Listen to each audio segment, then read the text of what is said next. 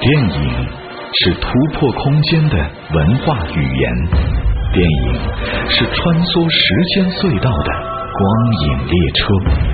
电影中总有那些让你性格鲜明、印象深刻、难以忘怀的人物。The name Sherlock Holmes and the address is 221B Baker Street. Gentlemen, my lady, you will always remember this as the day that you almost caught Captain Jack. You're a wizard. From Weasley, Hermione Granger. Welcome to Gryffindor. 电影是一场两三个小时的人生旅程，每个故事、每个角色都是你我人生缩影。电影成为我们生活的一种模拟，每个人在作品里埋入的极光片语，都成为我们生活追求的理想。 Life was like a box of chocolates. You never know what you're going to get. Rose! You're so stupid! Why'd you do that, huh? You're so stupid, Rose! Why did you do that? Why? You jumped, I jumped, right?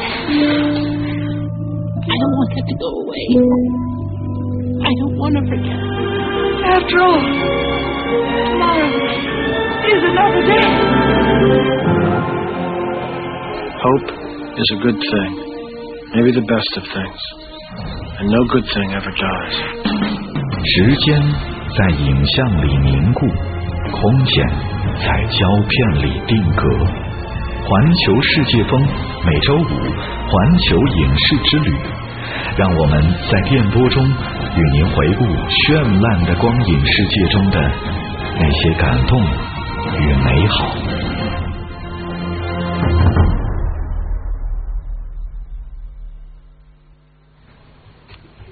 各位好，欢迎继续收听我们今天的环球世界风。那么我们每周五呢是环球影视之旅，今天我们要跟大伙儿来聊一部最近特别火的电影，尤其是女生们哈，就看完之后都浪漫到不行了的一部电影。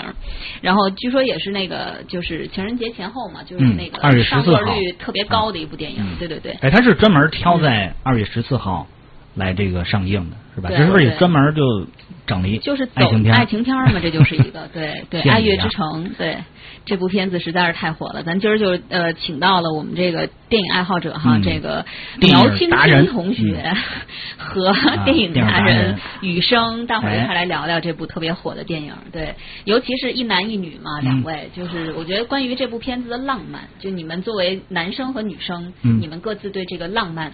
就是怎么看？就是你们觉得片中的哪部分嗯最浪漫？各自啊，还是女士优先呗？女士优先吧我觉得女士肯定得得说说这浪漫一面。然后就告全片都浪漫。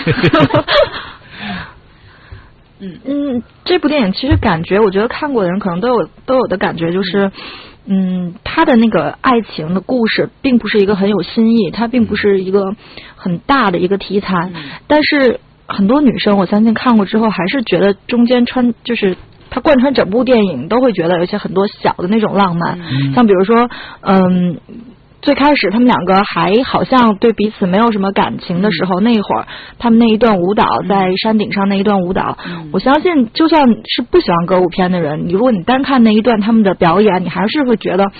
嗯，在这么美美的风景之下，然后这么养眼的一对情侣，然后嗯，一对男女 那种，对，然后他们在一起，然后有这样一段呃浪漫的一一个一个，嗯，算是从对抗，我觉得一开始，然后因为他们在言语上一开始是互相的攻击，然后之后又又好像又突然很浪漫，变成一段舞蹈。嗯。其实就这样的情节，你会觉得非常印象很深。嗯然后包括之后他们在天文台里面那一段那一段舞蹈，我相信看过的人会觉得更经典，因为嗯它的背景就是整个的星空。嗯然后这个我想都是大家印象很深的部分。嗯，嗯，就你自己也很喜欢这些桥段。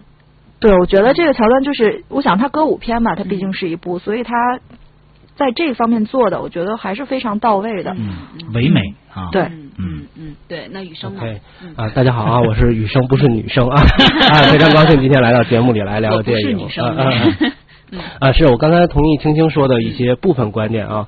呃，这部影片呢，从微观的一些情节和桥段来说，呃，确实做的比较浪漫，很容易打动人。呃，但是就是可能是男生的视角的关系哈。如果从整部按照歌舞片这个类型片的角度来看呢，我觉得呃还好，嗯还好。呃，现在的票房和打分系统呢都非常的高。对。那我个人觉得，其实是吸引了一部分女性观众，女性给的分儿特别高，对对，或者是单纯对单纯关注它浪漫点的观众，喜欢这个有有声有色的这么一些、一批观众，嗯嗯来造成了现在这个分数很高的局面。嗯那如果按照啊好莱坞这个电影工业的角度来说呢，其实这是一部呃非常合格、或者说优秀的工业产品。嗯对啊它的艺术性呢，呃，其实还是有提升的空间的。就是它是一嗯个套路作品。没错，是这意思。嗯嗯嗯嗯，刚才听小苗儿介绍的时候，我觉得这个就从情节上，他就特别套路，已经。嗯就好莱坞的套路爱情电影，不都是开始男女双方不顺眼，然后后来到慢慢的发现对方的优点，到最后坠入爱河，然后喜结连理，幸福百年。对，老师太内行了。啊 就从迪士尼的动画片演演变来的嘛，就整个的这一套套路，这《爱乐之城》，我觉得走走个遍吧，基本上。对他嗯完成度非常好，这部电影嗯。但我觉得这个其实这部戏感人的地方就在于，它是用非常简单、大家都很熟悉的情节，但是还是能打动那么多人。嗯所以其实、其实大家喜欢他是有原因的对。嗯所以我觉得其实也是他比较能，之所以他能得到那么多的奖项，嗯得到那么多的肯定，包括甚至是。我相信很多人看过的人也会觉得它是一部比较好的电影，嗯嗯，所以我觉得它也是有原因的。对对，就像我们说的，在听歌的人嘛，就一开始都是听一些小众的歌，然后觉得很酷，然后后来慢慢的在这个听的过程当中，随着自己的成长，发现其实大流行，如果你真能做到大流行，那个才是高手中的高手。是的就俗俗话说众口难调嘛，你让这么多人都喜欢你，或者都喜欢你的歌，那就这个人就其实还是挺强的一件事儿。对，嗯没错说这么半天，这个我觉得先让雨生给我们来介绍一下吧。这爱乐之城其实它的英文名字叫做 L A L A Land，或者我们可以把它说成 La La Land。就 L A 其实是洛杉矶的简称嘛，嗯是 Los 嗯 Angeles 的简称。对，那个那么这个 La La Land 其实也是这个美国俚语当中虚幻的地方，梦境这个意思。对，雨生先跟我们说说这部电影到底讲了什么。哦，这个我觉得要是让我来说的话，就非常的简单，嗯就是两个呃 L A 漂，北漂北上广换成换成 L 就是 A 拉漂对对对对，然后呃彼此在呃没出名草根的时候呢，呃认识了结识了，互相呢以爱为形式来对彼此的梦想做了一个支撑作用。嗯然后呢，当然两个飘着的人他肯定要发展了，然后前后不同的发展产生了一些戏剧矛盾。呃，这个时候呢，在彼此祝福中，各自在奔向这个前途啊、事业啊等等这样的一个非常美满的一个故事。嗯，多年以后再次相见，此时无声胜有声，就仅此而已。嗯，天哪，那小其实苗呢？嗯，你觉得他总结怎么样？我觉得总结的特别好，对，谢谢。其实现在嗯我觉得挺需要这样的片子的，嗯是吧？嗯就现在就市场上就像这样的片子，嗯大家看过之后，呃，能有一些收获，有一些感动，嗯起到这样的作用，很多人就可以喜欢了。对他这个片子之所以在套路的情况下能够博得满堂彩，主要是他的代入感做得很好。嗯呃，在很多细节的地方，他把视角完全放在了现代人的生活当中。嗯这样子看的人呢，可能就很有呃那种就是自己也在里面的感觉。比如说哈，呃，它的结尾，它的结尾这个呃用蒙太奇的方式把这个人生整个重新走了一遍啊，大概十分钟的时间。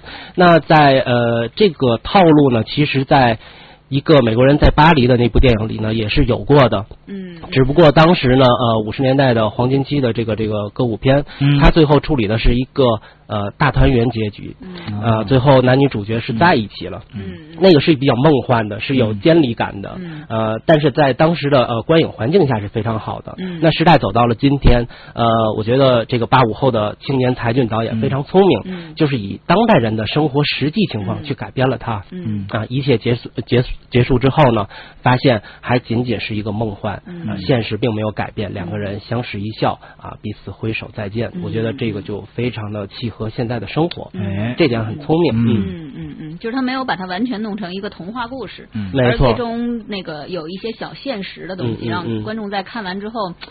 有一点遗憾，就现就是在大家都流行遗憾美，嗯没错圆满大结局的不流行了已经。嗯。我们可以想象一下，嗯就是如果在第一批就是给口碑创造最基础的这一批观众看完电影之后嗯。出来，他们说的第一句话，嗯。如果是哎呀稍微有点假，嗯。然后或者是他们不说话哭了，嗯。两种结果对后面的票房和口碑是有完全不同的决定作用。嗯没错没错，对对。那这部电影啊，其实这个刚才就像这个呃雨生说的那样，就是它其实说它是主旋律电影吧，其实也并不是像什么歌舞青春啊或者悲惨世界呀、嗯那么的对对这种类型的那么的主旋律哈，就是好像它的重点也并不是在歌舞当中。而其实它是它是通过歌舞来表现了一个爱情故事，还有一个我觉得现在之所以它能那么火，就是因为它不光有爱情，它更多的是梦想的实现。嗯没错。所以他其实给大家，尤其是年轻人嘛，他对于梦想是很重视的，嗯。所以他其实是就这部电影的主旋律，其实严格来讲的话，其实是关于实现梦想的这样的一个。没错，老师说的非常的嗯。就是他的精神内质的核心，就是谁都爱过，对。但是不能只爱，对。爱你的爱 其实是支撑对，没错，支撑你彼此走下去，嗯。去高台阶的这个嗯。高级、更高级一点嗯。爱情的这个基石。嗯，我觉得他这个外衣披的非常好。没错，对对对，你得有梦可追啊，没错尤其漂泊的这样的一个状态啊。是是，嗯。呃，这个，但不管怎么说，它也是一歌舞片儿，所以嗯。里边的，就像刚才小苗说的那样，嗯。里边的歌舞啊、音乐啊，嗯。做的都是非常的美轮美奂的。咱们先来听一段电影当中的著名的这段音乐，叫做《City of Stars》。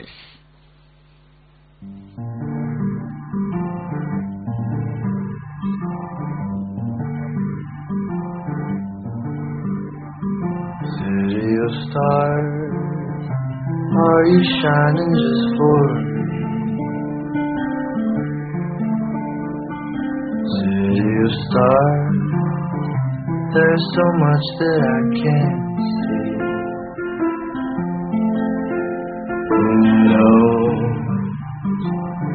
I felt it from the first embrace I shared with you. that our dreams may finally come true.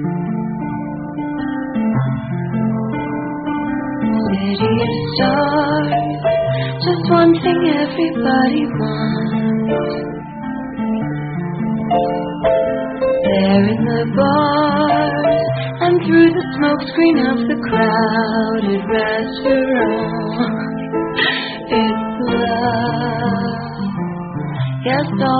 Looking for is love from someone else.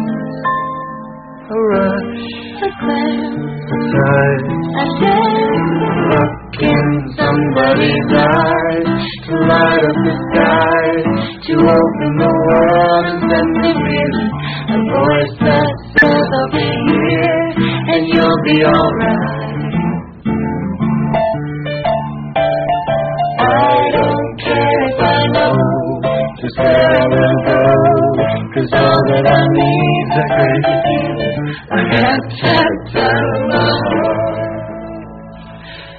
Wanted to stay. City of stars, are you shining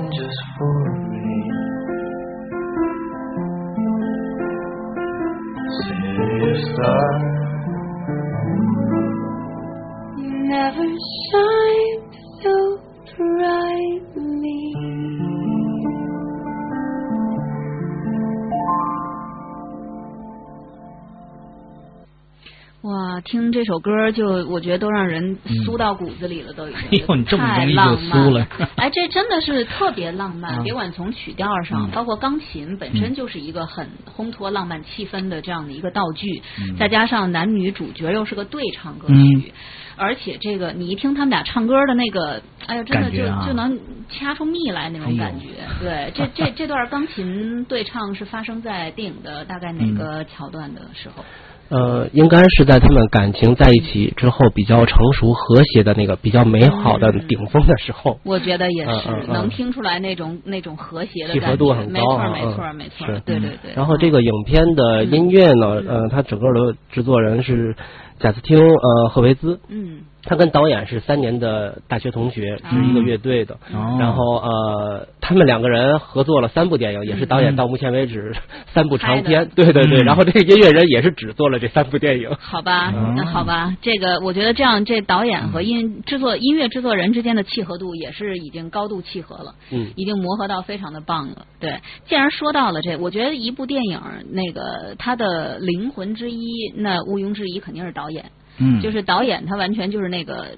就是牵这个木偶的那个牵线人嘛，嗯。就你这个整个这部影片要怎么走向，然后你在什么地方怎么处理，你你怎么去讲这个故事，其实是导演自己的一个个人意志的一个反应。是的，对，那么给我们介绍一下这部电影的这个木偶牵线人吧，这这位导演，嗯，据说挺年轻的，是达米安·沙泽勒啊，嗯，嗯其实我也不是了解太多，就是从他公开的信息来看哈，嗯。首先他是一个八五后的全才，嗯，他到现在为止怎么叫全才呢？因为他的三部长片全是自己编和导，嗯，哦，然后第一部长片，嗯，《公园长凳》，他还自己完成了剪辑。嗯。那很多的这个独立电影或者是呃资金不那么充裕嗯。的导演，在一开始完成自己处女作的前期的时候哈，一般都是自己来做很多的工作。没错没错，啊啊。嗯，嗯，所以说这也很锻炼人吧。对嗯。对，嗯。嗯然后这是第一步，然后第二步据说是《爆裂鼓手》，对，第二部是《爆裂鼓手》，就爆裂鼓手他给他获得了一个很很很好的一个声誉，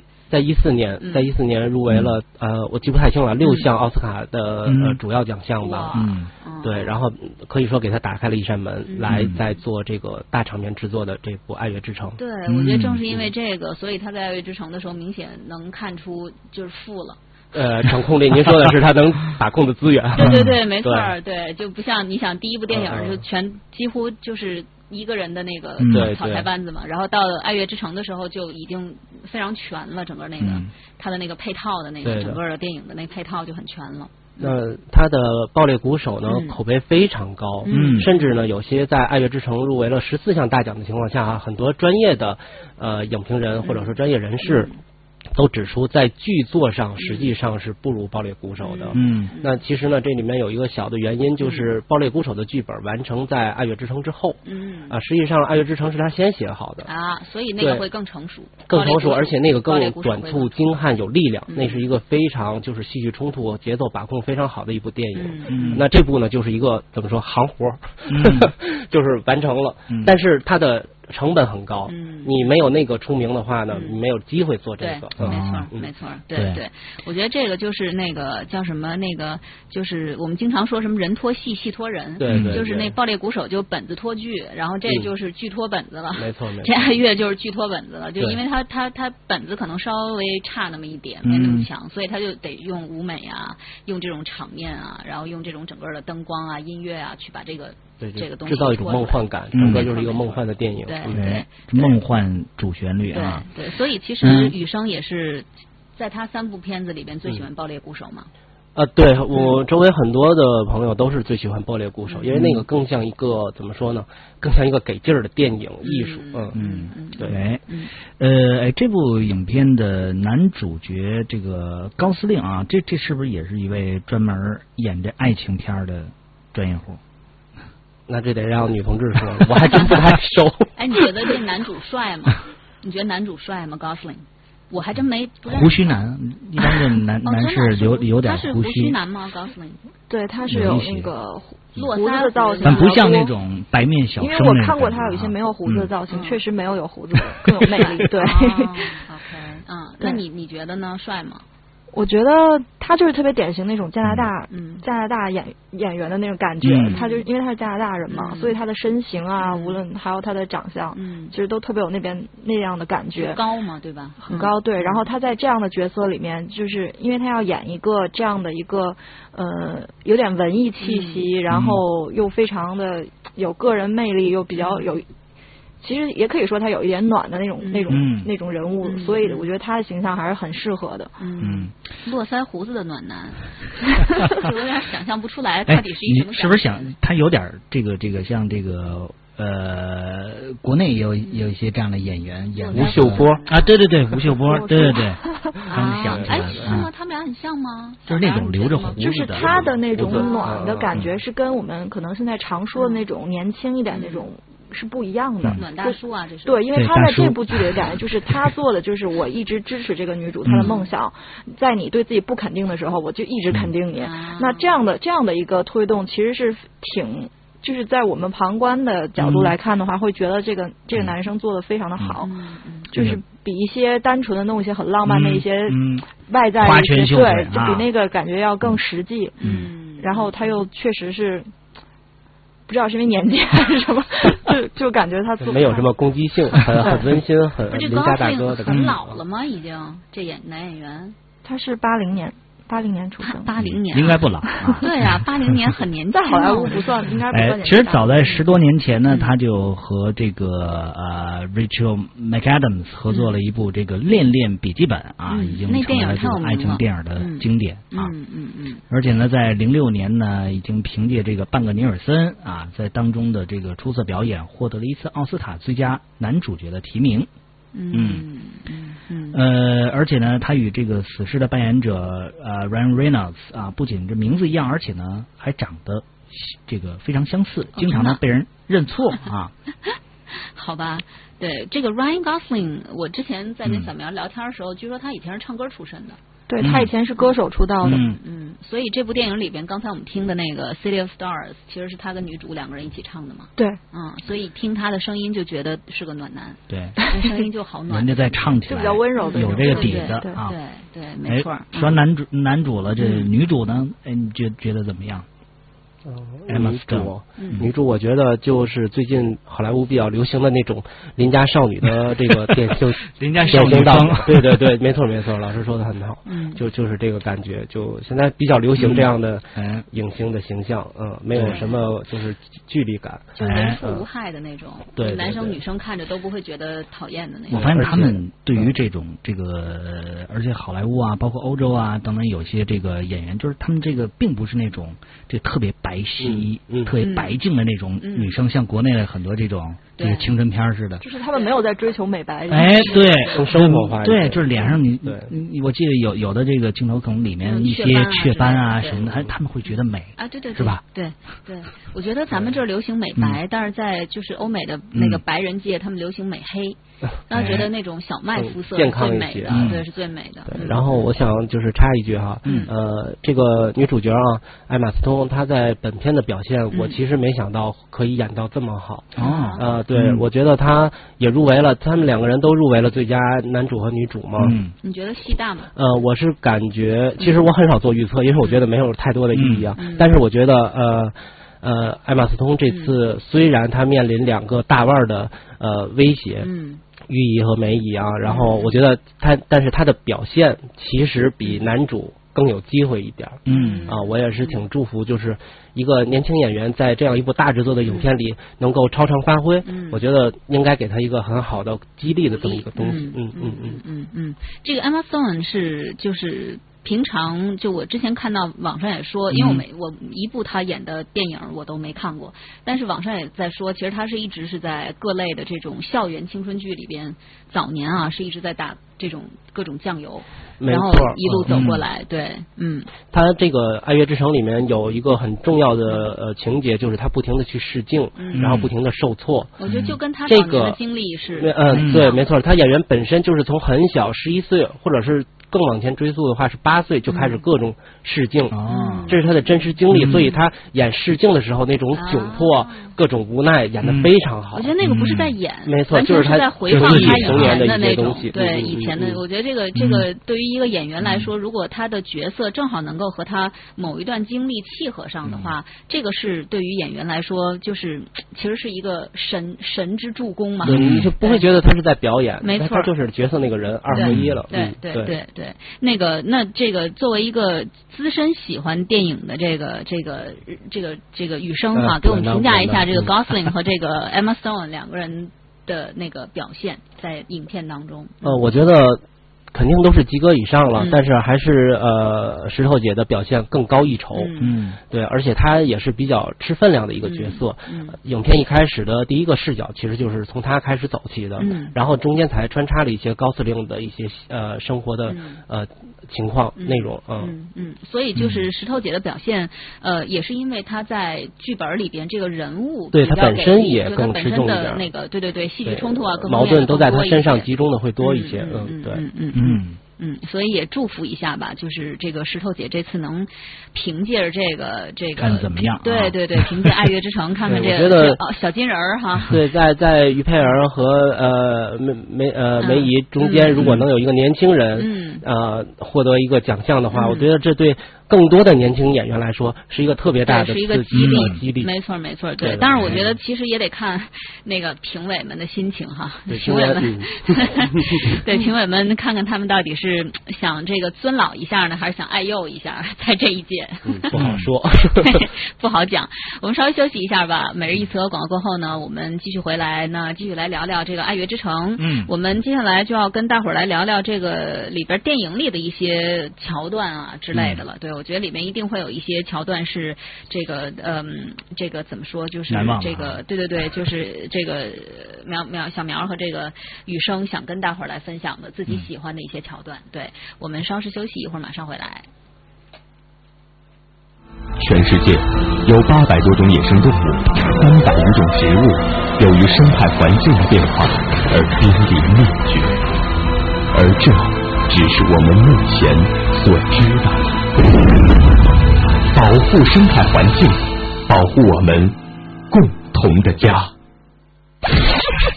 Word of the day. 每日一词。各位好，我是 John，欢迎关注我们的微信公众号“每日一词 ABC”。科学家声称啊，在澳洲附近发现了一块新大陆，这块名为西兰州的新大陆呢，可能将成为世界第八大洲。如果真是这样，那么我们的地理课本呢又要改写了。Geologists claim to have discovered a new continent to the east of Australia, Zealandia. At 4.9 million square kilometers of landmass, 94% of which is underwater, Zealandia would be the world's smallest continent. 地质学家声称啊，在澳洲以东发现了一块新大陆——西兰州。 西兰州的陆地面积为四百九十万平方公里，其中百分之九十四都浸没在水中，是世界上面积最小的大陆。这块陆地具备了成为大洲所需的四个要素，包括岩石类型多样化。关键在于它啊，相比那些基于海洋地壳的地区，海拔要高。我们今天的关键词就是大陆 （continent）。更多精彩内容，欢迎您关注微信号“每日一词 A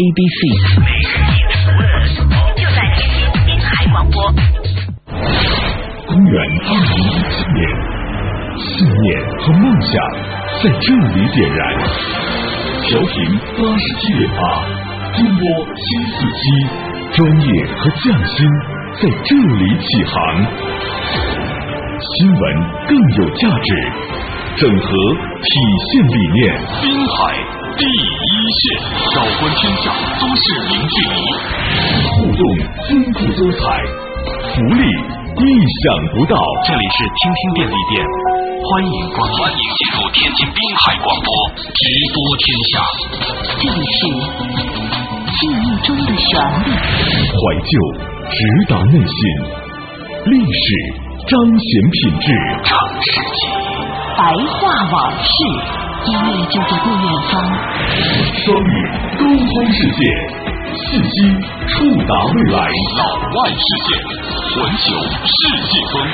人生不甘平凡，创新追求梦想。财经脱口秀，职场人生。天津滨海广播，FM 八十七点八，AM 七四七。和世界一起飞。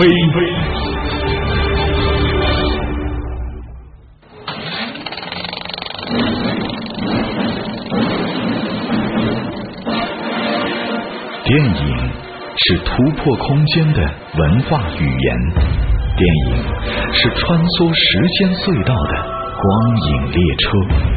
电影中总有那些让你性格鲜明、印象深刻。难以忘怀的人物。The name Sherlock Holmes and the address is 221B Baker Street. Gentlemen, my lady, You will always remember this as the day that you almost caught Captain Jack. You're a wizard. From Weasley. Hermione Granger. Welcome to Gryffindor. 电影是一场两三个小时的人生旅程，每个故事、每个角色都是你我人生缩影。电影成为我们生活的一种模拟，每个人在作品里埋入的极光片语，都成为我们生活追求的理想。 Life was like a box of chocolates. You never know what you're going to get.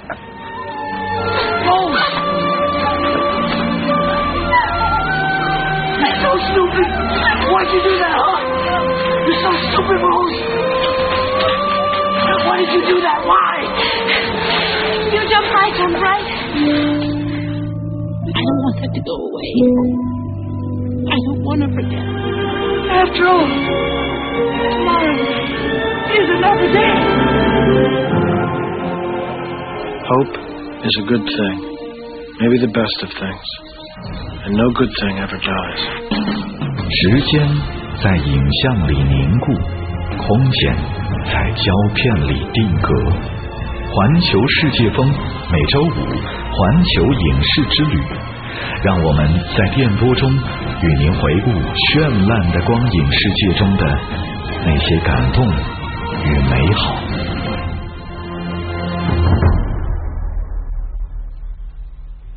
欢迎继续收听我们的周五的环球影视之旅哈。嗯今天我们是这个请到了我们的这个呃电这个电影达人雨生，还有我们的这个电影爱好者小苗同学一块儿跟大伙儿来聊聊 最近大火的《爱乐之城》哈。我觉得女生们喜欢《爱乐之城》啊，不光是喜欢那个里边浪漫的爱情、嗯好听的歌、好听好看的歌舞，然后那个美轮美奂的这个场景，然后这个高颜值的男女主哈，那个男女主可能还次之，主要是嗯男主哈。男主哎对，然后另外还有就是，我觉得电影里面还大火了，他那个家居配饰。嗯，我看到某那个就是卖东西的那个嗯公众号已经开始出专题了，哦就是你想住在爱乐之城里吗？嗯然后它有很多同款的家居配饰，就它整个弄得很那种，这是就很肯定复古的那种感觉，对。周边产业一下就火嗯了。哇，真的是一下子火了，对，火到不行了都，而且卖的特别好。其中有几款那个沙发坐垫儿，嗯，就它刚推出来，你想嗯电影上映，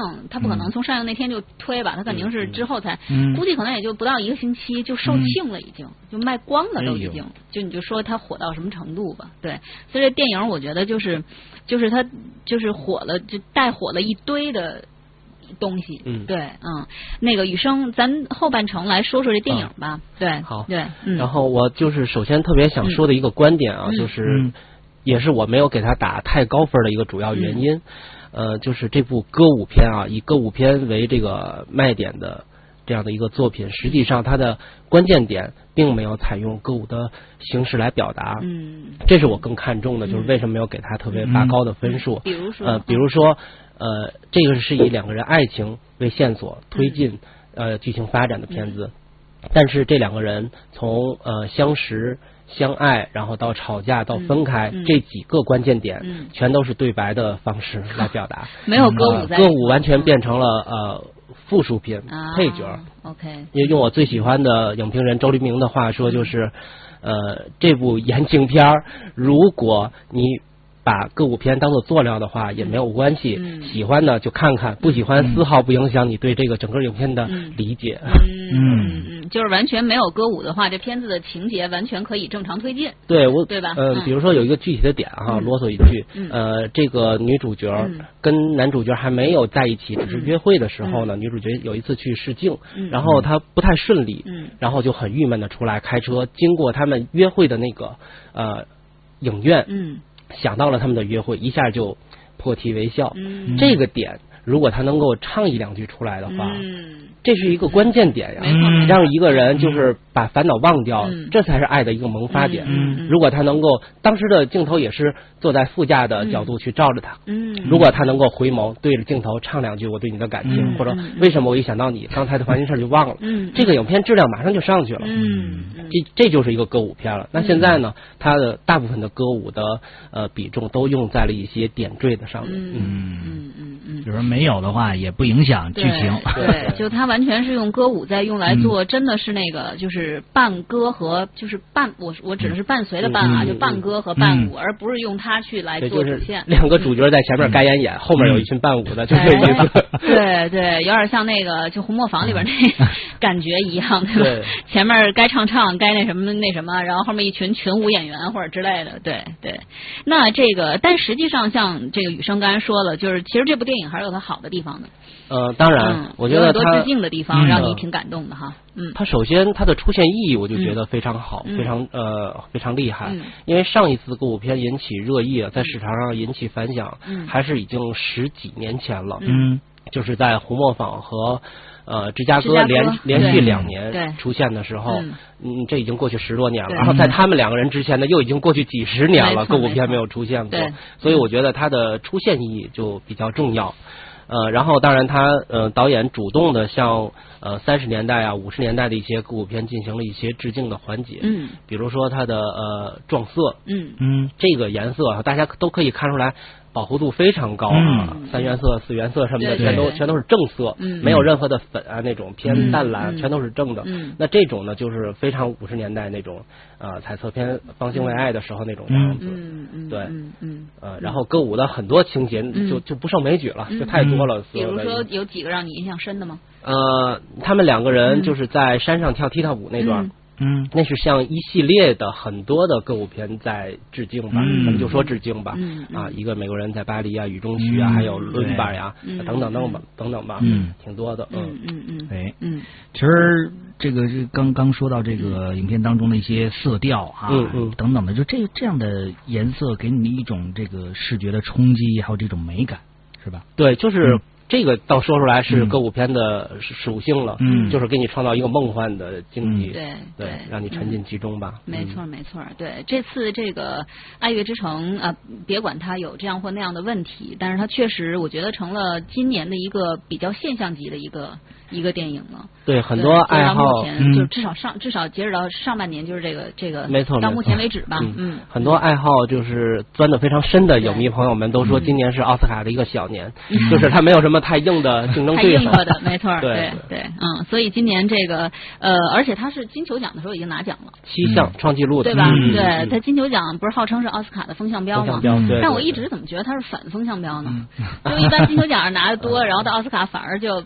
那可能是最近有个别情况吧，因为 前几前几十年一直是风向标的，是吧？就是金球奖那个他只要拿了，让奥斯卡基本上就没有什么悬念了，呃，概率会很高很高，嗯嗯。所以这次呃金球奖上他拿到了一个这个就是呃有有拿到比较重量级的奖吗？呃，应该是吧，我也没太细看哈，嗯嗯，应该是呃最佳女女主呀什么的导演啊影片啊应该是都拿了，这几个重量级他们全有。对，应该是拿了。OK，但是今年评奖真的不好说，好多的环境不一样了。嗯嗯嗯，没错没错。对，我觉得这个呃呃没看过的朋友其实还是可以去考虑，因为还没有完全下线。嗯。现在这部片子，如果没看过的话呢，就是尤其女生们啊，其实还是特别推荐大家去 影院里面感受一下这个梦幻的感觉哈，还是不错的。对。然后苗青青不自己就很喜欢看这部片子，对吧？嗯，还是蛮喜欢这个这个片子的整个的感受的。对我自己其实还是挺喜欢的，就还是挺推荐大家可以进影院去看一下。对，嗯嗯，对。然后这个像我这种没看过的，决定今天下节目。我这刚想说下节目，我就奔影院了，我就要去看一下这部片子。因为我本身其实对于歌舞片并不是特别感兴趣嘛。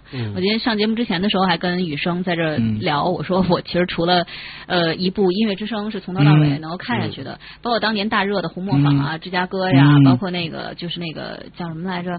像那个什么什么什么 Dirty Dancing 啊之类的这种 Dirty Dancing 都不算是歌舞片，其实我觉得，嗯反正它里面载歌载舞的这种，我基本上就没有看完过的。先太闹是对，然后但是这个听你们俩聊完之后，确实引起我兴趣了。哎，这个片子肯定是值票钱的，所以我是推荐。对对，而且它必须要在大银幕看才有这种感觉。嗯好，欢迎各位回来继续收听直播当中的环球世界风啊。这里是大梁，我是于丹。嗯，今天又到我们的电影之旅了啊！今天呢，为大家继续邀请到了电影达人雨生啊，来到我们的节目当中，和大家分享这个电影当中的那些事儿啊。欢迎雨生，哎，二位老师好啊，听众朋友大家好。嗯，呃，今天我们来聊一聊刚刚过去的奥斯卡颁奖典礼。嗯哼，第八十九届的奥斯卡终于结束了。我相信很多人可能这个，即便是没有看这个颁奖典礼的实况或者是录像的话，也听说了这个颁奖典礼上的大乌龙事件。是的，是对的，嗯，一下子就怎么说呢？连像像我妈妈这样平时不太那个关注奥斯卡的人都知道这个消息了。就说把人弄得特尴尬，对特难难看，特特别尴尬。不过你看这个，对于人家来说，这个呃。这个公布完之后啊，然后又把奖给到这个这个这个月光男孩啊，嗯哎，然后但是人家并没有觉得特别的冷场或者有任何的抱怨啊，显得特别的大度啊。因为《爱乐之城》本身就已经是大赢家了，嗯我觉得他已经赢了太多的奖。嗯其实这个事儿怎么回事呢？就是当时宣布这个奥斯卡最佳影片，然后说是《爱乐之城》，然后他的制片人这个 Jordan 他就上台发表这个获奖感言了，还都很、呃挺顺利，挺嗯挺挺顺的哈。结果没想到，就是《爱乐之城》只当了不到五分钟的奥斯卡最佳电影，这怎么回事呢？突然就在这个这个大家在发言的时候，身后走上来几个颁奖的工作人员，然后那个就是在耳边可能嘀咕说了句话，对然后那个在台上发言的这个人就说：“哎，顺便说一句吧，我们输了，就是我们没赢。”然后结果就有人就上来澄清了，说其实最佳影片的获得者应该是《月光男孩》。对对，就是这么一个大乌龙的嗯事件，然后底下观众估计也看傻了，呃，都懵了，当时全场。这是什么情况？对，后面有那个照片，每一个人的特写全都是懵的。对对对 对，那肯定是懵了。我觉得台上的呃两位发言的这个制片人在还是处理的还挺好的。嗯，对，这应该是他们比较遵守的一种文明的规则吧？嗯啊，就是自己的就是自己的，啊，如果有错误，马上就纠正过来了。不是这个就特别让我想起了，我记得那个当年看那个《Friends》老友记当中有一集，就是呃。周易要去参加一个一个颁奖晚会，他特别期待自己觉得自己能得奖，他也是确实是哦五个候选人之一，对吧？这个去之前，Rachel 还专门教给他，嗯你要练一下，如果你没得奖，你失望的表情应该是怎么样的？但是但是周易在现场还是很愤懑，嗯就是对对对一下就被拍到了。对，你看这《月光男孩》这导演啊，巴里杰金斯啊，这在接受采访时呢，也感谢了这《爱乐之城》制片人。他说：“这个我人生中这最近 二十分钟啊，太疯狂了，简直是超凡脱俗了。嗯说他们真的太慷慨，太有风度了。嗯呃，我爱爱乐之城啊，这个我觉得所有被提名的影片呢都是特别有价值。而我注意到了台上的骚动，也知道啊，肯定有什么不对劲儿的地方。这肯定是啊，没错，而且这个最佳影片的宣布竟然是被乌龙的《爱乐之城》的制片人宣布的，嗯说《月光男孩》应该是你们上台来来那个。拿这个奖，嗯啊，我真的觉得就像做梦一样。对于月光男孩来说，也会就是也很很诧异，对对对对对这是有史以来的第一次。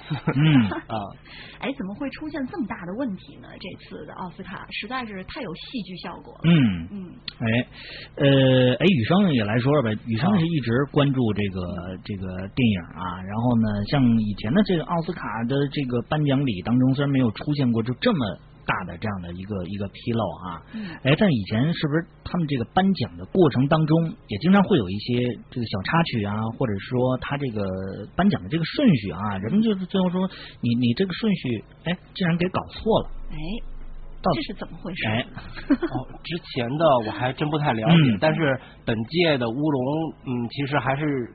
呃，不止这一个啊，嗯呃，在那个缅怀就是去世的这个先贤的这个环节，嗯呃，有一个呃服装设计师，嗯他的名字和一位制片人的名字是相同的，嗯然后本届缅怀的那个过程呢，把制片人的头像装到了这个服装设计师的呃头像上，然后等于名字是对的，但这个制片人还活着，其实。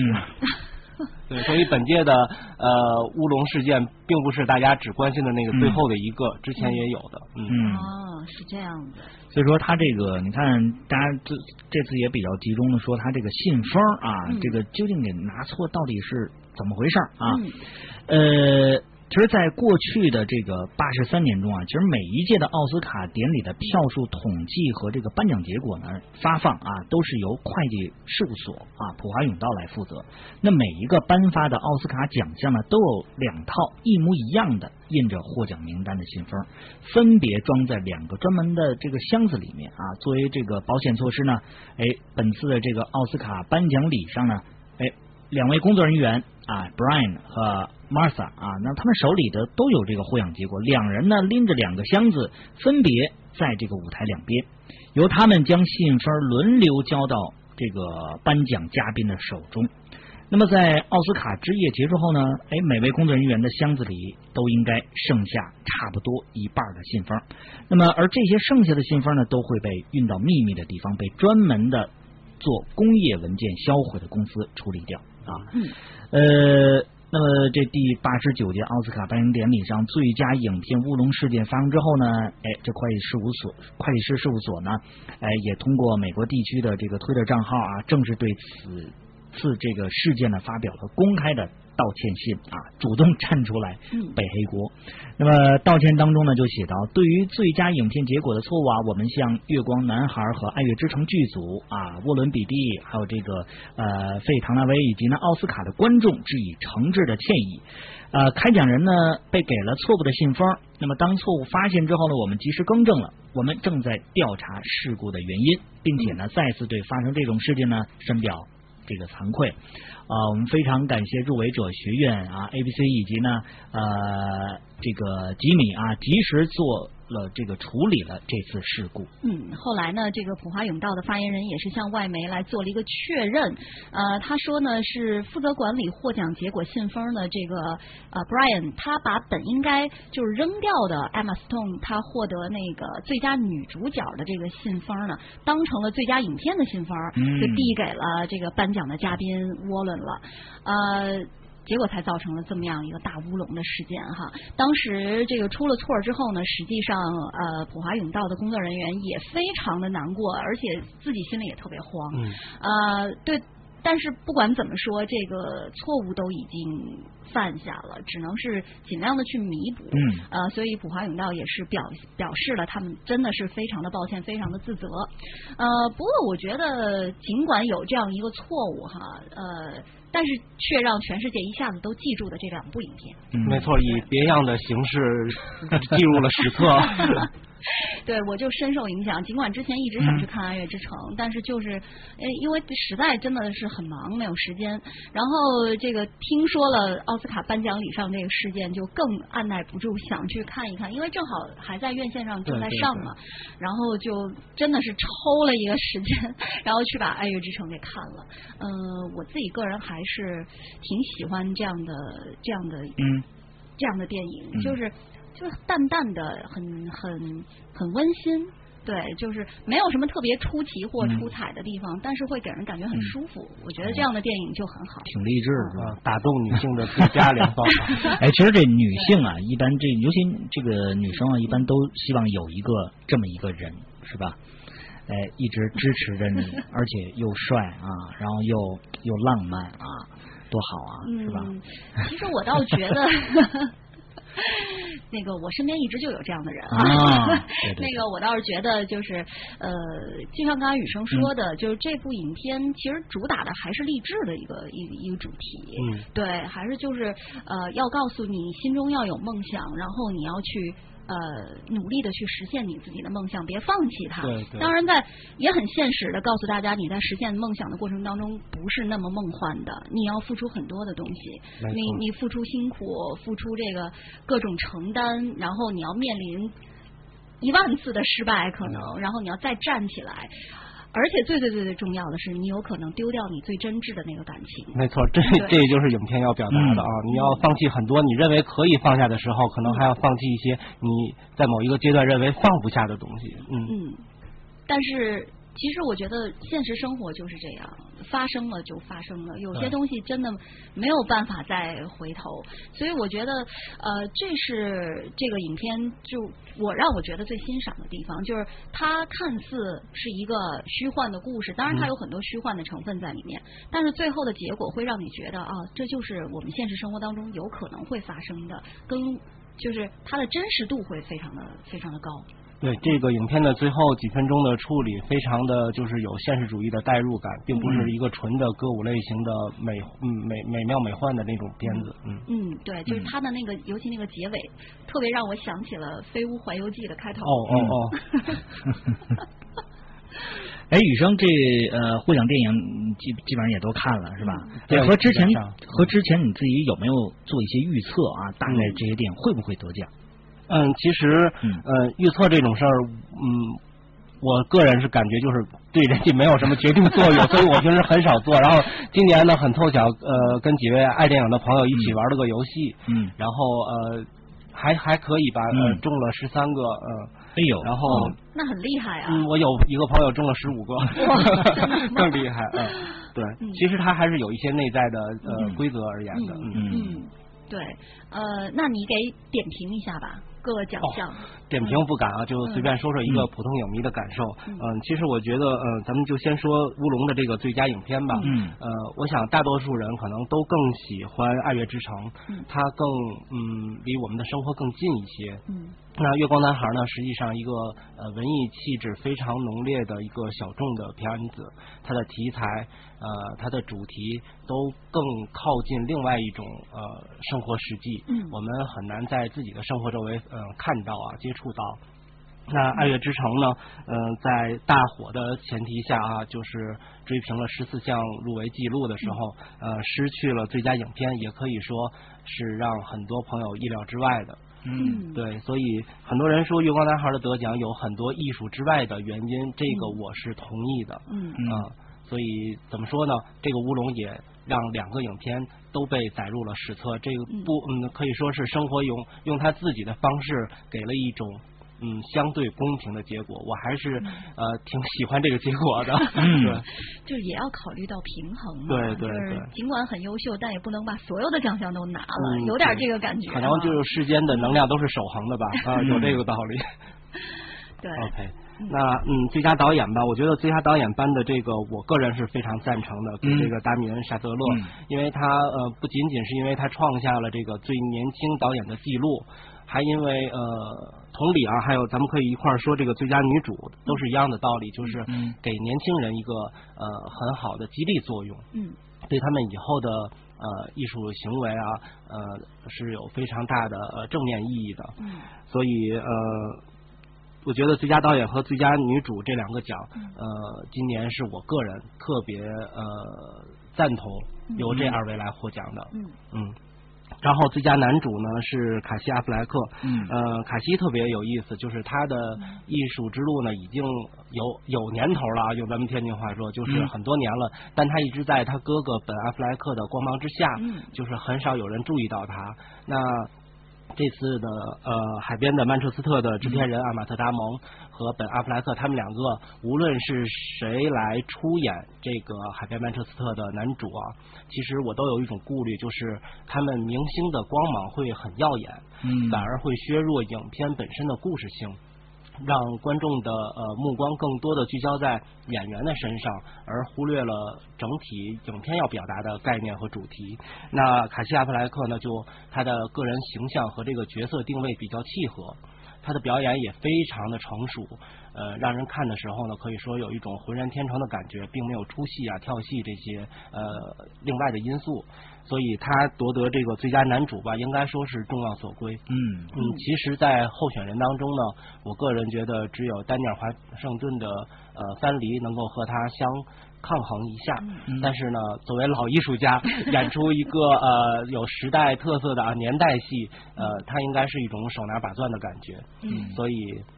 嗯，最佳男主这个角色，呃，这个这个奖呃奖项，最后呢由嗯卡西·阿弗莱克来获得呢，也没有什么争议。嗯其实今年的呃四个表演奖项，四个最重要的表演奖项里，嗯，比较有争议的是《月光男孩》的阿里获得了最佳男配角奖。嗯，呃，这个奖怎么说呢？我个人是觉得他演的当然很好啊，这是也是一个好莱坞很著名的在电影啊和电视剧呃两个领域都有非常好的成绩的一个演员。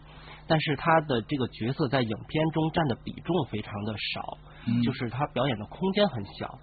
那这样子呢，跟其他几位入围者比呢，我觉得可能会颇有微词吧。对于有些专业人士来说，他只演了影片前三分之一的配角，嗯，所以呃和比如说呃赴汤蹈火啊，比如说曼彻嗯曼彻斯特啊这两个片子的呃入围男配角的演员都是从头演到尾。这个我觉得 在比重上当然就略逊一筹啊，所以这是最佳男配的一个嗯感觉。那女配角奖呢，就是奥呃维奥拉拉嗯啊戴维斯呃这个没有什么可说的，我觉得藩篱今年呃男女两个演员表现的都非常好，而且在入围者中应该说是呃艳压群芳的感觉。嗯。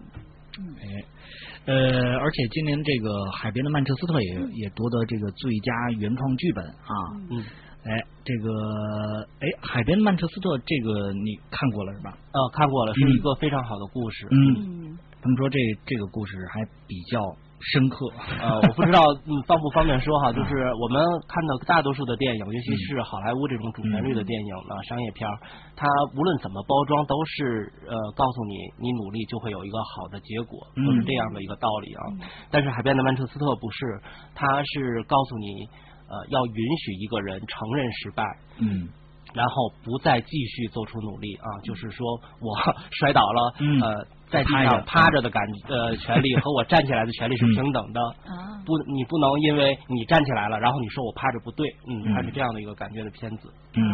这还是一个比较新的角度哈。嗯。对，然后说到那个大家都还特别关心，至少我这个这些年啊都还特别关注的就是他每年评出来的最佳动画片。哦，动画长动画片。对对对，嗯。今年是《疯疯狂动动物城》，这个我觉得大家也都呃没什么争议。对，对，《疯狂动物城》嗯拍的也很好，就是嗯非常拟人化、非常强烈的一种现代故事感，对，也是一种嗯。对，这个故事就是你刚才所说的，只要你努力就能成功。不过我觉得对于呃小朋友来说，你看这样一个励志的故事，还是对成长很有好处的。对，而且那个片子的拍摄风格和它的一些细节做的，就是无论小朋友你能不能理解它的主题，嗯在看的过程中都是一个非常好的体验。嗯、对对对对，嗯。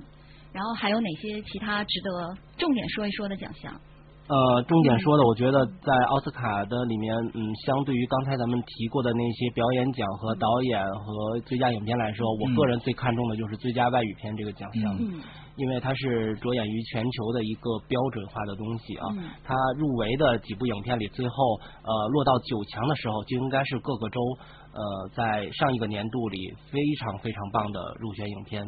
那最后五强呢，就应该是顶尖的那种感觉。嗯那今年的五部影片呢，我也是啊、呃非常巧的都看了。哦，呃，我个人如果让我来评的话啊，我个人没问题德国影片的那个呃托尼厄德曼，嗯。我会给呃最高分嗯。然后其其次啊，仅次于他的呢是瑞典的那个一个叫欧卫的男人决定去死。嗯。呃，这两部影片就是相差无几，都非常好，嗯。非常呃描写人的现实生活的一种感觉。嗯。那前者呢是嗯描写的是在当代社会，在呃社会主力的这些职场人生中怎么处理和父母的关系。嗯呃，那后者呢写的是一个老年人他在回忆这一生走过来的生活中非常美好的一些瞬间，包括和父亲的成长，嗯和爱人的生活，对，然后怎么和邻居相处，和朋友呃有了矛盾，最后又怎么化解的。对，然后前者呢，主要是对现在生活更有一些现实的指导意义，嗯给大家一个思考的机会，所以它微微的领先。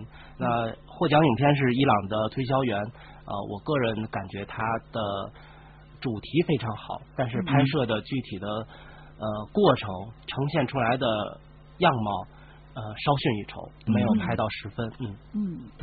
不过每年的奥斯卡的各个奖项，我们刚刚也说了，其实它有很多的因素在里面。对对对能获奖，最后也是各方面就是综合起来的这样一个结果嗯没哈。错没错不一定是你心目当中最好的那个。对我刚才说的也仅仅是我的意见啊。对 对对对，其实这点我倒是非常的同意，因为、呃，就像那个之前说的，就是呃，一千个人看哈姆莱特会有一千种，对是吧？是是嗯你每个人心中都有自己的一个哈姆莱特一样，就是看电影，大家都是很个人的，其实有的时候对对，这是一种非常非常主观的体验。嗯，对对，非常主观的体验，并不一定就是特别契合你嗯心中的那个想法。没错没错对，这个都哎，是纵观场的。嗯，近呃近些年的这个奥斯卡的这个这个奖项哈，哎，这个雨生觉得哎近几年比如哪届啊，它含金量非常高啊？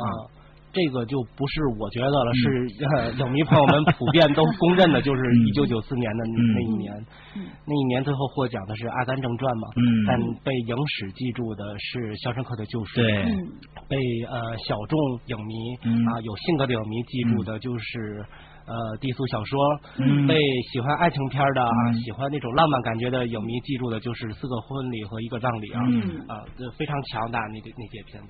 哎呀，真的就是听雨生这么一一一盘点一总结，嗯我突然就想起来这些影片，然后啊真的觉得、嗯哦，原来都是一年的，好巧。对，而且那个真的太嗯强了对，那个时代也是每年都会有非常强的嗯多部影片，然后不断的冲击你，然后告诉你，哦，原来电嗯。影工业在某一个地区是这么的发达。嗯，啊，对，尤其是这几部片子，我竟然都看过。嗯。然后我就记得，我特别记得低俗小说，就是嗯看完之后就觉得被惊到了，那感觉。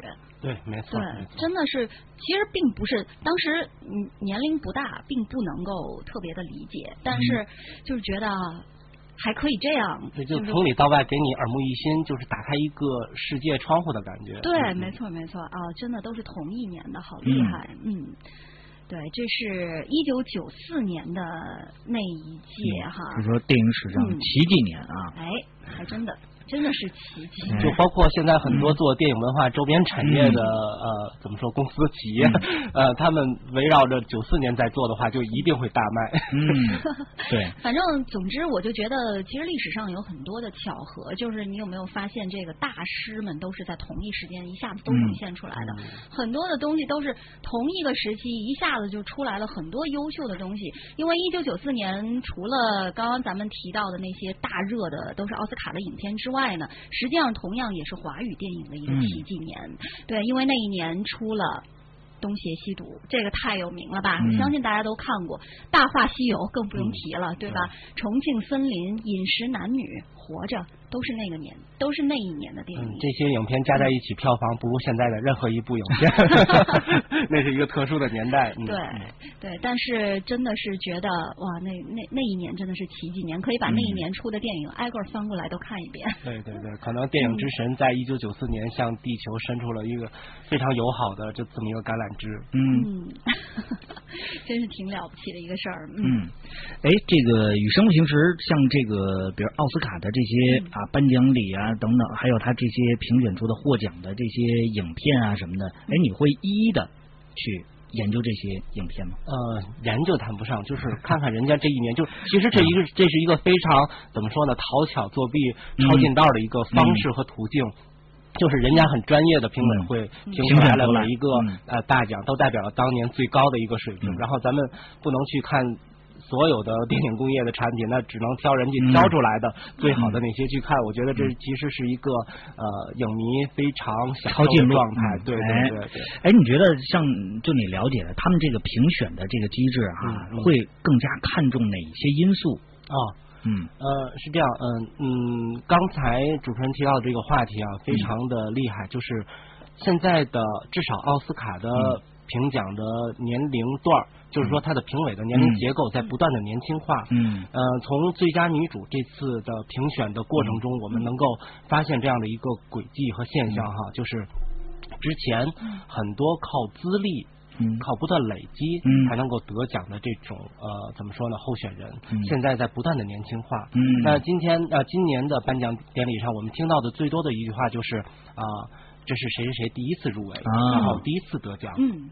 这在往年是不可想象的。嗯，呃，然后就是嗯，比如说我们就还是拿最佳女主来、嗯呃、来来举例哈，石头啊。哎对，北美的一姐啊嗯梅姨和欧洲的一姐于姨啊两位阿姨坐在下面，嗯然后呢最佳女主就颁给了特别年轻的 Stone 啊石头姐，嗯这个我觉得可能大多数人都觉得无法理解啊，你你至少应该颁给两位一中的其中一位吧，对吧？那其实咱们冷静下来再想呢，非常有道理啊，我个人是特别能接受。嗯怎么理解呢首先嗯第一个硬件，石头姐这次的表演特别好，嗯真的是非这常好个是一个特别重要的前提。呃，咱们上期节目也说过了啊，就是她的那些试镜的表演嗯是来自于她真实的青少年时候的生活，嗯对，所以她来呈现的一点违和感都没有，没有让你感觉她是在表演。嗯那这是第一个硬件，她的表演过硬啊。第二个就是，呃，两位呃前辈，你给谁？另外一个人都有了一种第二名的暗示，特别不合适。咱们是礼仪之邦啊，所以特别能理解这个原原因。就是如果说你呃给了于佩尔的话，那梅姨呢会觉得好吧啊、他是远道而来，嗯他就给他了是吧？但是他心里肯定会有一种较劲儿的感觉。嗯那你如果给了梅姨呢，于佩尔又会想。哎，太我远道而来，然后你没给我讲，对，谁跟谁都不服，就是两位一姐，两位呃影迷圈公公认的啊演技一流棒的两位女演员，你不好给她评，嗯。文无第一嘛，你不好给她评，不如就给一个年轻人，反而还能激励他。哎。对，然后第三啊，刚才是从结果论上说啊，第三就是咱们刚才这个话题，啊评委在不断的年轻化，嗯。他没有那种呃资深演员之前那些呃经典的银幕形象在他心里的那种印象的积累，嗯。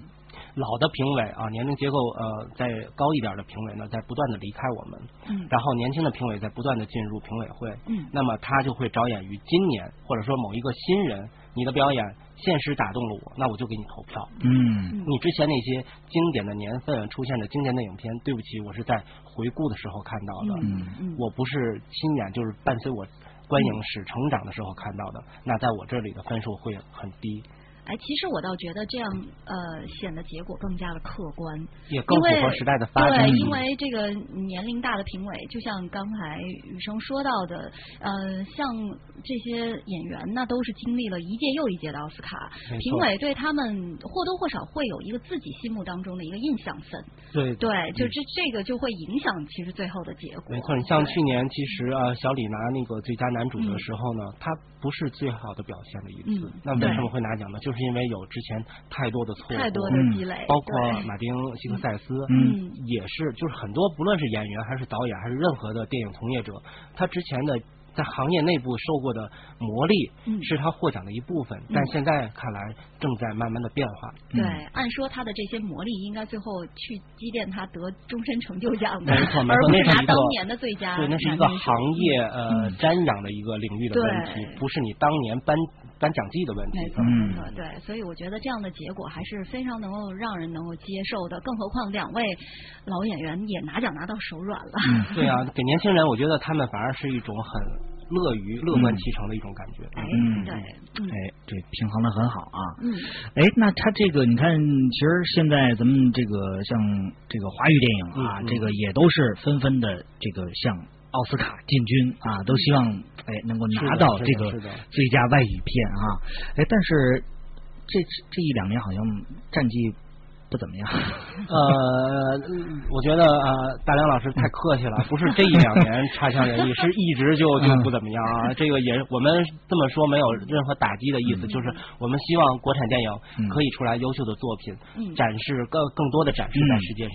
嗯，那实际上我们现在的很多作品呢，是在欧洲三大里面在嗯做对展示。嗯那入围奥斯卡这样一个更吸引人眼球的奖项呢，是始终没有太拿得出手的作品。那这个大家有兴趣的话呢，可以去搜索一下，现在的搜索引擎也很方便。嗯呃，你可以搜索一下，就是中国大陆地区送审奥斯卡的代表影片。你一看那名单的话，你就觉得，如果你是评委，你也不会让他进入最后五强、嗯九强的名单的。嗯对他。怎么说呢？还是有各种因素的影响，嗯并不是呃我们认为最好的电影就能拿去送审，或者说也不是说你这个票房上啊特别好，对然后就对对就能到人那边就能拿奖对，。关于票房，今年的开场里其实啊还被揶揄了一下哈。嗯当然，富有娱乐精神的去看也无所谓的事儿。嗯嗯，对，呃，就像刚刚雨生说的，其实有很多的因素，但是我们也是衷心的希望咱们的华语电影能够在这个嗯上面能够有突破哈。对的期待咱们嗯也会有好作品出来。作为一个爱电影的人嗯和我们的节目，我们是不希望每当国外的资本市场嗯提到中国电影的时候，只是看你的票房和你的投资，对还是艺术的问题，还是更多的在艺术领域来解决是最理想的。嗯嗯，呃，我们再来看看，其实有很多人都出了这样一个名单，就是说这个奥斯卡史上有很多名不符名不符实的电影。啊，哎，嗯而且如果就是咱们来细细的说这个名单的话，我相信会让很多人觉得吃惊的。为什么会这个电影会名不符实吗？很好啊，比如说《乱世佳人》。对，为什么说他那个名不符实呢？就是说他的这个奖项啊是有争议的。这部电影我相信呃绝大部分人都看过，因为太经典了。嗯它也是霸占着电影史上的票房的排行榜啊。但是呢，他说他名不符实的一个最重要的原因就是，呃，这部电影事实上是三个导演来共同指导。而成的，可是嗯只有其中的一位获了奖，所以大家就认为，啊，这个实在是有失公平。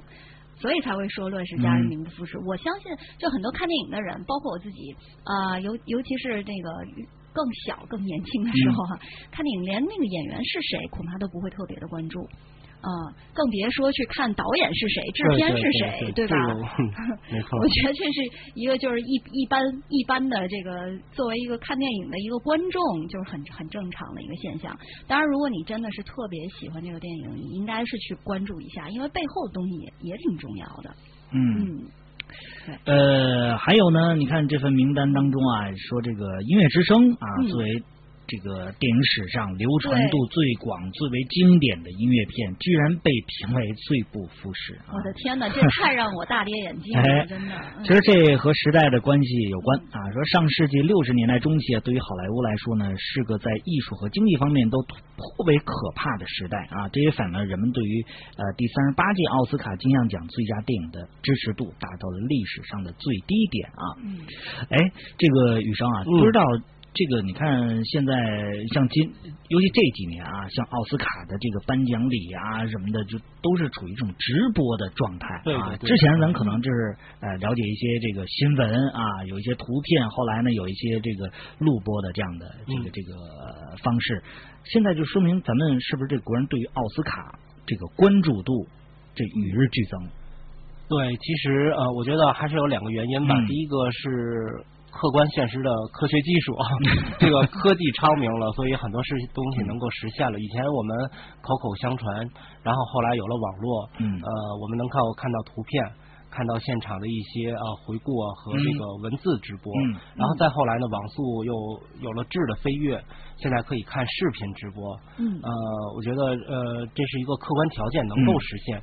第二个呢，就是主观愿望。现在呃，从二零零五年，呃，二零零三年吧，嗯也许我记错了，从呃张艺谋的《英雄》之后，嗯我们大陆的电影市场进入了一个飞速发展的阶段。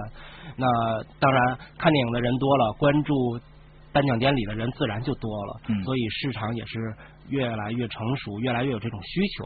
嗯两方结合吧，我觉得现在这种网络直播的呃收看量非常的大，而且呃现在只有两三个平台在做直播，嗯你可以明显的感觉到，嗯，看到一半的时候就会荡一下，就是说明看的人会急增，有嗯在一某一个时间段会急增，然后一直到结束，嗯。嗯对，那今年是不是乌龙过后，那呃个一下子会有一个变化？今年是在开场之后吧，就已经很多了。对，因为今年有一个小点，我们刚才没有提到，就是、呃，成龙获得了最佳呃终身成就奖啊、嗯对。这是亚洲的第一次第一人。嗯。所以当然不是说他有多么大的决定因素，嗯。但我觉得哈，呃，很多这也引起了亚洲市场对于呃本届奥斯卡的一种关注吧，因为嗯。奥斯卡已经很多年在北美的收视率是在往持续向下降。的。嗯。去年因为主持人那个发了一个网络的直播的图片，嗯。然后它的转发量呃让服务器也当了，嗯。所以引呃吸引到了更多人的眼球。那今年呢不好说，所以现场玩了几个小花样，能够看出来，嗯，明显的看出来，今年其实，在人家呃关注量在持续下跌的时候，在世界的另一方呃 关注量是在不断的上涨的。对。对对。而且他每年他的这个主持人其实本身也是一个亮点啊，往往都会找这种这个比如脱口秀啊，对吧？或者这个这个一些笑星啊等等的去主持这样的，就是临场的这个这个这个主持的功底啊，呃非常好可见一都是几十年嗯。从事呃现场脱口秀的主持人来做这件事情，嗯。对，所以就说，其实看了奥斯卡的颁奖礼有太多太多的亮点，不光是去关注那些影片，对你还要关注很多这个可能会被大家忽略的一些东西。没错，嗯。其实相当成熟的一个颁奖典礼，我们现在还是处于一个观望学习的阶段，嗯。所以呃，我们不去盲目的追求很多流行的说法，它哪不好啊，哪怎么怎么样，我们就应该更多的看到自己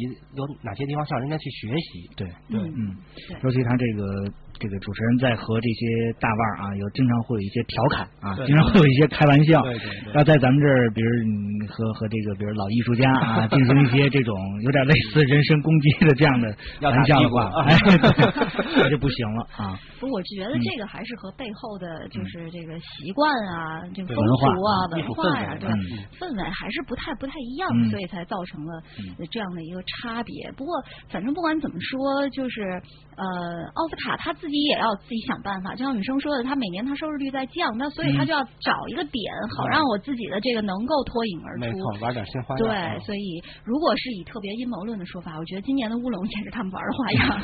当然，这个这个应该不是了，嗯嗯对对对。不过确实是这件事儿是吸引了一下子就吸引了很多人的关注。没错没错，而且很多的大陆的公众号都已经发出结果然后又哎又很尴尬，大家都很尴尬。那没办法，那那只能直接删啊，删帖。不是，就是改啊，要要嗯改一下这结果。所以就是呃，像我我们这种吃瓜群众，就是只是在朋友圈里面偶偶尔翻一翻啊，一看哦出来了，结果出来了，嗯，一会儿又变了，嗯。就对对对，一下就觉得尤其是没看视频直播的话，嗯你就特别会蒙住。当时。对。就然而且你会有一种就是到底这个是不是真的？嗯第二个消息应不应该相信？你你立刻就质疑他了，对，没错，你就会好奇心一下就被调动起来，你就要去关注他。看直播的时候，那一刹那还是挺震撼的，就是嗯他的制片人嗯呃非常用力的把呃获奖结果给大家展示的那一刹那哈，你会感觉到哇，第一感觉是懵。怎么会错？这么大的奖，最后一个最重要的奖项怎么会错？呃，别的奖没错，最后一个奖错了啊。然后你就会感觉，呃，这个领奖人非常的厉害，他会很，就是他当时如果不说的话，可能也能下台。嗯但是他非常超强纠错，嗯。啊，把月光男孩的制片人请上来。啊。嗯。我再插一句哈，呃，就是月光男孩的制片方呃 Plan B 啊，是我特别喜欢的影星布拉德皮特嗯。啊投资的一个制作公司，然后他一直致力于呃大家很关心的一些社会问题。嗯啊，包括黑人电影、黑人问题和一些生命哲学上的一些小众电影的投资，所以这次他能获奖。虽然这部影片我不太呃喜欢啊，个人欣赏不来，但是作为布拉特皮特的影迷，我非常高兴。他的 多年他自己没有获过任何奥斯卡的呃奖项，但是他扶植的这些小众的文艺片都取得了非常好的成绩。嗯。也是一种成就。是，哎，咱们最最后这个抓紧时间啊，也请这个雨生啊，给给咱们这个这个升级前的听友啊，如果比如说这个今年奥斯卡这些有些没看啊，那有哪几部重点的片子啊，值得大家一看？呃，首先我肯定是要推荐呃丹丹姐非常喜欢的《爱乐之城》，嗯，因为它确实是呃事隔十几年之后呃再次以音呃歌舞片的形式出现，我觉得这就非常有它的正面意义哈。对，而且它完成的还非常的好，非常的规整，这是非常重要的。然呃，第二个我要特别推荐的呢，就是《海边的曼彻斯特》。刚才理由我已经说了啊，非常平民化的一部电影。那再来呢，我会推荐呃。疯狂动物城吧，嗯，这个一家子围坐在一起，老少咸宜的一部电影。呃，再来的话，可能《血战钢锯岭》战争片的，这是梅尔吉布森大爷事隔十年之后重回好莱坞，嗯再执导筒的一部经典的作品。它的完成度也非常的高。嗯，对，然后大概就这些吧。嗯嗯，好，这几个这几部影片，这个就够找来整个重新看一遍的。即便看过的，我觉得在奥斯卡颁奖过后，然后你带着你自己不同的体会，包括你看了一些影评，嗯然后呃，我自己的感觉就是，你看一部电影是看过之后，然后你再看一遍影评，然后你会发现嗯。你的电影当中可能漏掉了什么，没错你会很想再重新回顾一下。是的。呃，这几部影片还是非常值得大家这么做的，再重新回顾一下。是的，是的。嗯，好，谢谢雨生今天参与节目啊，为大家这个聊了啊这个奥斯卡啊。好了，谢谢。我们今天的环球世界风呢，就先说到这儿了，也感谢各位的收听，再会，拜拜。